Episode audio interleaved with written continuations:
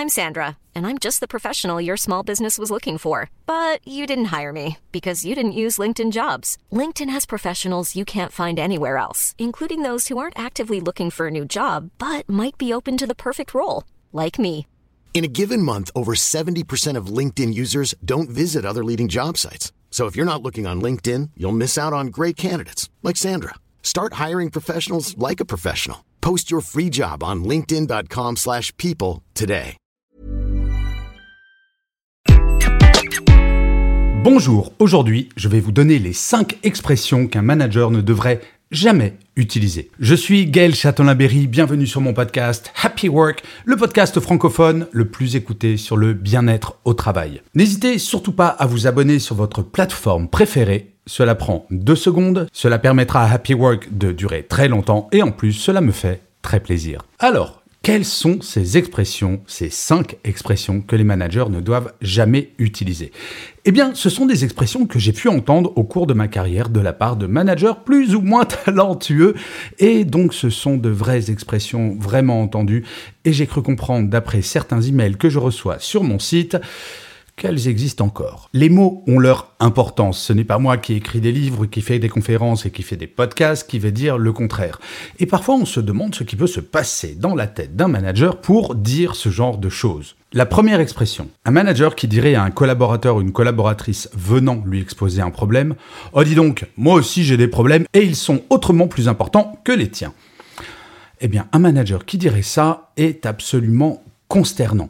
Et oui, même si un manager a des responsabilités, sa première responsabilité, c'est de faire en sorte que l'équipe puisse avancer, qu'elle apprenne, qu'elle puisse gérer ses problèmes grâce à l'aide parfois de son manager. Se cacher derrière son supposé rôle très important qui gère des problèmes très importants, eh bien cela décrédibilise le manager et en plus cela plombe le moral de l'équipe. Dire cela, c'est dire à son équipe, je n'en ai rien à faire de vos problèmes vous avouerez qu'il y a mieux pour motiver. La deuxième expression, un collaborateur ou une collaboratrice vient pour parler au manager et lui de dire Ah, je je suis pas disponible.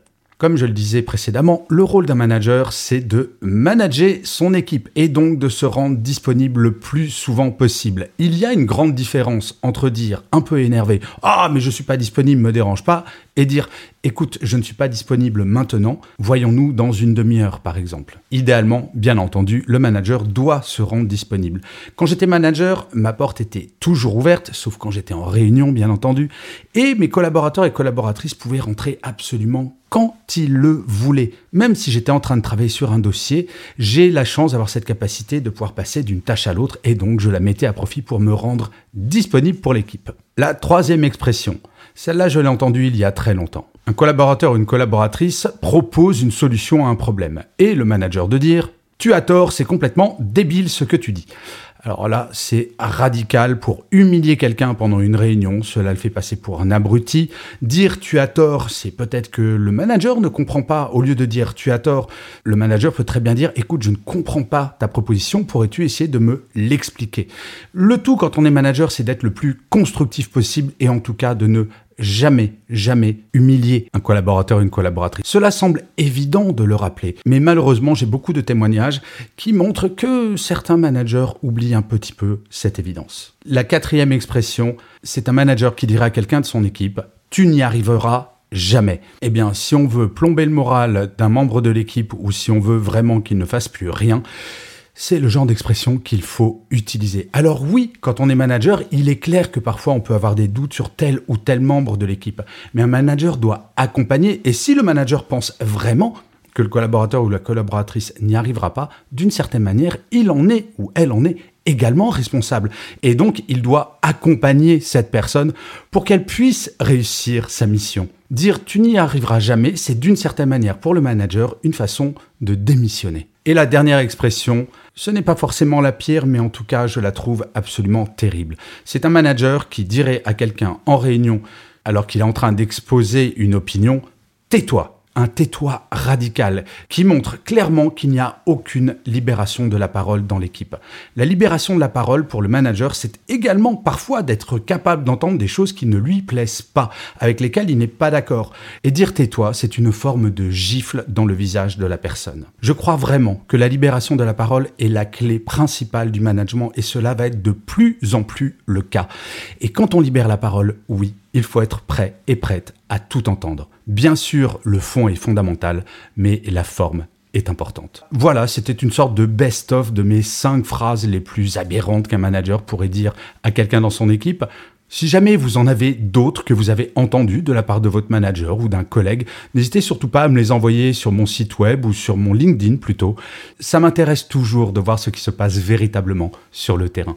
Je vous remercie mille fois d'avoir écouté cet épisode de Happy Work ou de l'avoir regardé si vous êtes sur YouTube.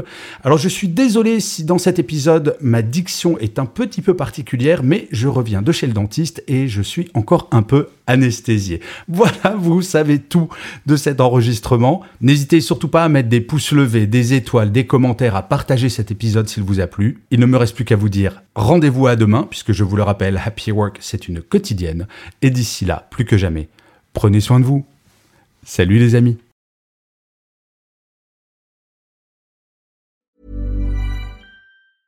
Hey, it's Danny Pellegrino from Everything Iconic.